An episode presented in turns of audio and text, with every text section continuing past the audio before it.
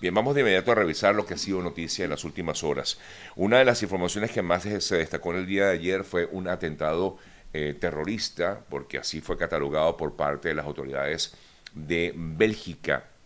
luego de que un hombre disparara contra otros dos, esta persona eh, al parecer de origen árabe, no se ha identificado exactamente de qué nación específicamente, en Bélgica disparó contra dos eh, representantes de la selección de fútbol de Suecia. Esto ocurrió en, eh, en, el día de ayer y esta persona se dio a la fuga. inmediatamente ocurrieron los hechos en una céntrica eh, calle de mm, Bruselas, ¿no? la capital de, Bélgica. Y en el día de hoy, pues la información es que la Fiscalía belga, luego de que esta persona se diera la fuga, incluso eh, realizó algunos videos, grabó varios videos donde se mostraba, mm, eh, mostraba su, su, rostro, indicando pues que, entre otras cosas, había logrado su objetivo, al parecer esta persona eh, pues eh, habría eh, proferido ciertos em, em, mensajes en, árabe y la información más reciente es la siguiente, fue, mm, bueno, fue abatido por parte de la policía belga en el día de hoy. poco antes de las 8 de la mañana, un testigo informó a la policía de Bruselas que había visto a esta persona en un establecimiento, en una especie de café. La policía acudió al lugar, inmediatamente eh, le disparó y el eh, sospechoso fue abatido. Los servicios de emergencia al llegar al lugar intentaron reanimar al sospechoso, pero murió eh, o minutos después. En el café se encontró un arma y una bolsa con ropa. Ahora, dan a conocer el nombre, se trata de Abdesalem, de origen en tunecino, y que estaba ilegalmente en Bélgica, según confirmó el primer ministro de esa nación, Alexander de Croo, en una rueda de prensa que ofreció hace unos minutos, eh, donde eh, pues indicó detalles eh, acerca de lo ocurrido en el día de hoy. Así que esta persona, bueno, luego de haber quitado, haberle quitado la vida a estos dos jugadores suecos, de fútbol que iban a disputar un encuentro con Bélgica justamente. Eh, luego de ello, pues ya se pudo informar acerca de, la, de que fue abatida esta persona, eh, según lo confirma la Fiscalía belga. Bueno, eh, notas informaciones, por supuesto, destacadas en el día de ayer. Vamos a entrar en lo que ha sido o es en estos momentos la situación que se vive en el Medio Oriente. El eh, ministro de Defensa de Israel informó que jamás será abatido también, hablaba de esto y decía que será una guerra larga pero exitosa. Por otro lado, pues también se ha informado que el grupo terrorista jamás tendría en su poder a unos 200, entre 200 y 250, informado así eh, por los propios eh, representantes de este grupo terrorista de la organización eh, Hamas. Se estima que hay entre 200 y 250 prisioneros israelíes en Gaza, dijo el portavoz del grupo terrorista Abu Obeida, quien además dijo que no se dispone de un recuento preciso debido a que hay dificultades de seguridad y también obstáculos prácticos. Por otro lado, también el eh, grupo Hamas difundió un video de una de las jóvenes detenida, ella o secuestrada. Ella se encontraba en aquella fiesta electrónica en el que murieron en el lugar, murieron más de 260 personas y el grupo eh, Hamas publicó un video de esta chica de nombre Maya Sham, en eh, donde se observa a la joven mm, herida. Eh, dijo que fue o se había lesionado la mano y fue llevada por los terroristas a Gaza, donde dicen que fue atendida luego de varias horas de su llegada al, o mejor dicho, luego de haber sido capturada. Eh, por otro lado, pues el secretario de Estado norteamericano Anthony Blinken se encuentra en Israel eh, junto con Benjamin Netanyahu. Eh, han tenido momentos difíciles, incluso hubo un instante en el que tuvieron que refugiarse. Uno de los búnkers a raíz de, de, estas de estas alertas que se disparan constantemente en Israel. En, ayer hubo varias alertas en, en Jerusalén y en Tel Aviv. Eh, también ayer se informó acerca de la visita a partir del día de mañana del presidente Biden, quien tiene previsto acudir a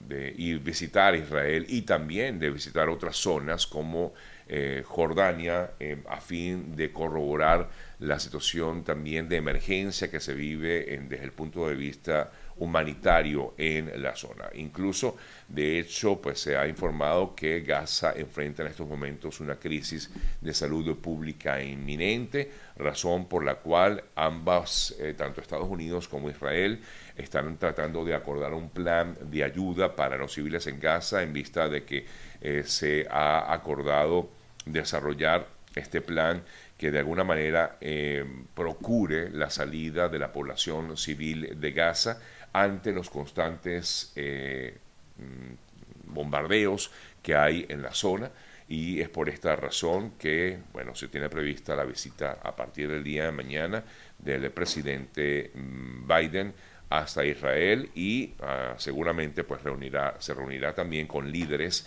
de la zona, básicamente con representantes de la Autoridad Nacional Palestina, como es el caso del Mahmoud Abbas, y de otros representantes. Bueno, esto no se ha informado, pero posiblemente tenga este tipo de reuniones. Sí dijo que iba a visitar Israel en el día eh, de mañana, desde el día de mañana, y también, por supuesto, eh, algunas eh, reuniones con algunas otras autoridades de estos países que se encuentran en la zona. Mientras tanto, la Comisión de Investigación de la ONU para Territorios Palestinos Ocupados eh, informó que comenzó a recolectar evidencias sobre crímenes de guerra cometidos por el grupo Hamas, pero también informaba que iban o han venido recolectando eh, evidencias de crímenes de guerra por parte de grupos palestinos armados y de las fuerzas de seguridad israelí también eh, desde que empezó esta situación el pasado 7 de octubre. Comentó la representante de esta organización de la ONU, em, Navi Pillay, eh, dijo que las atrocidades en las que hemos sido testigos durante los últimos días añaden una urgencia sin precedentes y por lo tanto pues comenzaremos o ya comenzamos mejor dicho esta investigación de crímenes de guerra en la zona, no solamente por parte del grupo Hamas y de grupos eh, eh, armados, sino también por parte del ejército israelí. En el día de ayer el canciller colombiano emitió un comentario a través de las redes sociales que bueno ha generado más y más eh, em, ha levantado un poco la, humareda en esa nación, en Colombia hablo específicamente, recuerden que Gustavo Petro ha sido, eh, pues ha venido comentando un poco la situación de lo que se vive en el Medio Oriente, muy, aunque no ha criticado de, de frente al grupo Hamas, pues ha sido como que muy blandengue en su posición. Eh, ante ello, pues ha habido una serie de comentarios también por parte del embajador de Israel en Colombia, eh, donde también se ha afirmado que iban a em, evitar seguir eh, dando esta cooperación que tienen en materia de seguridad. Ante esta situación, el canciller colombiano Álvaro Leiva eh, hacía un eh, comentario en sus redes sociales donde informaba que si no se disculpaba con el presidente Petro, pues tendría que irse del país. Ante ello, inmediatamente pues se pensó que había sido expulsado el embajador de Israel de Colombia. Sin embargo, Álvaro Leiva vino a desmentir esto y dijo que efectivamente no era que había sido expulsado, que sino que eh, se aspira a la cordura, es lo que decía este señor Álvaro Leiva, el, canciller eh, colombiano, y se inspira, o perdón, se indica que debe mm, respetar al presidente de Colombia, Gustavo Petro, y que estos son obligaciones de, la, de las relaciones diplomáticas. Eh, y por ello pues, se ha generado este tipo de comentarios, sobre todo a través de las redes sociales, eh, por parte del canciller de Colombia, Álvaro Leiva, ante esto que ha ocurrido con el embajador de Israel en esa nación. Eh, por cierto, hablando del tema, ayer el senador Marco Rubio pidió eh, cancelar la visa y expulsar a todo aquel simpatizante extranjero de Hamas y que viva en Estados Unidos, luego de que se han realizado varias manifestaciones a favor del grupo Hamas, más allá de, de que sean a favor de Palestina, dijo Rubio que ha habido manifestaciones a favor del grupo Hamas y que esto puede ser considerado como una traición a la patria, razón por la cual invitaba al gobierno de Estados Unidos a expulsar a todo aquel que eh, apoye a este grupo aquí en la nación norteamericana. Por otro lado, también la Embajada de Israel acusó al gobierno de España de poner en peligro a las comunidades judías en esa nación y cargó incluso contra algunos ministros del gobierno que dice se han alineado eh, con grupos eh, terroristas. Es parte de lo que ha informado la Embajada de Israel en España. En, eh, por otro lado, bueno, esto es un poco lo que ha ocurrido en el día de ayer y en el día de hoy, pues digamos, con noticia más actualizada de lo que pasa en estos momentos en la zona en conflicto. Israel afirma que se prepara para la siguiente fase eh, de lo que sería la incursión en Gaza. No hablan solamente de ofensiva terrorista, sino que pudiera haber incluso, decía, eh, algo distinto, pudiera haber no solamente una ofensiva terrorista, sino también... Eh, por supuesto no dieron información porque piensan hacer algún tipo de, de incursión de manera Em, sorpresa, eh, pero sí lo adelantó el representante de las Fuerzas de Defensa de Israel. Advirtió que los planes contra Hamas podrían no ajustarse a las expectativas generales que quizás muchos mm, piensan.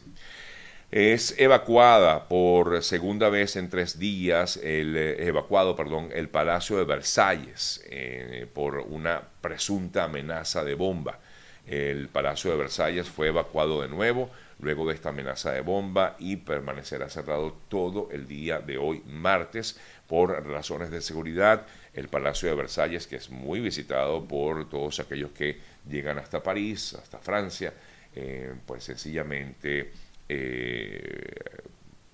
eh, es un poco lo que ha ocurrido perdón, en estos momentos, está ocurriendo en estos momentos en París. Bien, yo les voy a explicar un poquito para aquellos que nos están viendo quizás por primera vez o es muy pocas veces que nos ven. Este es un espacio que se transmite por diferentes plataformas. Lo hago por YouTube, por Facebook, por eso me están viendo así quienes me ven por acá. Y eh, también se transmite en TikTok y en Instagram. Es la razón por la cual no siempre puedo ver de frente a la cámara sino que estoy viendo de frente a mi otra cámara que también transmite eh, a través de las otras plataformas. Lo digo porque por aquí me dicen, ¿por qué nos das el perfil y no nos das la cara? Un poco para explicarle a aquellos que nos están viendo quizás em, por primera vez, ¿no? Eh, transmitimos a través de varias plataformas y por eso hacemos la transmisión tratando de ver a las diferentes cámaras que tengo aquí instaladas. Son las 8 y 21 minutos de la mañana. A esta hora, amigas, amigos, quiero también hablarles acerca de lo importante que es estar asegurado. Les decía hace rato que comenzó lo que llaman el Open Enrollment, es decir, eh, comienza un instante aquí en Estados Unidos para que usted tome la decisión de cambiar de seguro, de cambiar de póliza o de incluir a alguien dentro del seguro. Eso lo pueden hacer perfectamente, pero justamente se abre como una temporada, un periodo y eh, por ello les recomiendo contactar a nuestro buen amigo Eoliver Suárez, arroba eo.ayuda, él nos va a dar detalles, le puede dar detalles acerca de cómo hacer y además de cuál es en todo caso esa, esa compañía seguro que más le conviene o esa póliza que le conviene a usted y a su familia y también por supuesto a su bolsillo. Contáctelo a través de su cuenta en Instagram que es arroba eo.ayuda, eo.ayuda o también lo pueden hacer a través de su número telefónico que es el 954 842-8875, 954-842-8875. Bueno, ayer se confirmó lo que ya se, se, venía especulando, lo comentábamos desde la semana pasada, que venía una negociación nueva entre el régimen venezolano y la oposición. En teoría, en estas conversaciones que se iniciaron en México hace ya un buen tiempo y que no han arrojado ningún tipo de resultados, pues pareciera que ahora sí, o por lo menos se adelanta que a partir del día de hoy van a comenzar nuevas conversaciones entre las dos partes, entre el régimen venezolano y, e integrantes de la plataforma opositora. Esto va a ser en Barbados, eh, justamente a partir del día de hoy. Eh, según lo que ha confirmado el Reino de Noruega, que es el intermediario en, este, en, estas negociaciones, establecería una agenda de varios puntos, como serían los derechos políticos para todos, garantías electorales, levantamiento de sanciones, respeto al Estado constitucional de derecho, convivencia política y social, eh, protección de la economía nacional y garantías de implementación, seguimiento y verificación. Eh, llama mucho la atención que en medio de estas negociaciones no se habla de la liberación de presos políticos, que es una de uno de los reclamos mayores que hace eh, el pueblo venezolano, ¿no? la liberación de muchísimos presos políticos en Venezuela. Lo cierto es que en medio de estas negociaciones, de estas conversaciones, se tiene previsto también eh, la presencia de integrantes del gobierno del presidente Biden, incluso funcionarios de la administración Biden ya están en Barbados, donde van a estar presentes en estas negociaciones y lo que se ha especulado, porque por lo menos todavía no hay una información concreta, pero sí se ha especulado, incluso el diario Washington Post fue uno de los primeros en asegurar que se habría llegado a ciertos acuerdos en materia de sanciones, de suavizar sanciones eh, a favor del régimen venezolano siempre y cuando se permita un proceso de elecciones libre, transparente y sobre todo competitivo. Eh, nos imaginamos que como este fin de semana eh, se va a realizar el proceso de primarias de la oposición, se debe respetar el resultado que allí se obtenga de lo que decida el pueblo venezolano de cuál va a ser ese candidato o candidata de la oposición y si esa persona que es escogida tiene algún tipo de inhabilitación, que en todo caso se ha especulado mucho, se ha hablado mucho en los últimos meses, pues no se le impida lograr ser ese candidato o candidata a la elección eh, eh, presidencial del año 2024. Es eh, parte de lo que en teoría se habría planteado y se va a plantear seguramente en el día de hoy en estas reuniones que se van a iniciar en Barbados. Si se logra eso, realmente sí sería un avance importante porque hasta ahora, como ya hemos comentado en varias ocasiones con analistas inclusive, eh, pues muchas, o mejor dicho, casi nada se ha logrado en estas negociaciones. Muchos afirman que estas conversaciones son, en todo caso, para darle un poco más de respiro al régimen venezolano. Lo cierto de todo es que se inician en Barbados en el día de hoy. Varios eh, se han pronunciado al respecto. el propio presidente Petro, por supuesto, también ha hablado de ello. Dijo que ve con buenos ojos esta, esta reanudación de conversaciones en el día de hoy. Eh, uno de los negociadores, Stalin González, hablaba también ayer del tema y decía que sí, que estaban dispuestos a volver a estas negociaciones con la firme disposición de lograr consensos que permitan continuar con la agenda, dijo él, eh, acordada por el bienestar de millones de venezolanos. Pero repito, una de las cosas que ojalá me gustaría estuviera a mí, en lo Sergio, en lo personal, es que el tema de la liberación de los presos políticos estuviera allí en, el, en, la, mesa, en la negociación. Y por lo que observamos, o por lo menos en los puntos que se han eh, tocado, pues no está allí en esa discusión eh, que pudiera darse en el día de hoy en Barbados la liberación de los presos políticos. Entendemos que es efectivamente necesaria esa garantía de elecciones eh, transparentes y libres en Venezuela, por supuesto. Eh, es urgente que esto se realice, sobre todo el respeto a lo que decida en todo caso la población el próximo domingo con miras a esa elección de las primarias, o mejor dicho, elección del candidato opositor en las primarias. Ojalá se respete la decisión del pueblo venezolano Y, si estas negociaciones ayudan a ello, pues hola, pues bienvenidas, ¿no? De lo contrario, pues no tiene sentido eh, suavizar, como dicen por allí, las sanciones si al final no se logra absolutamente nada.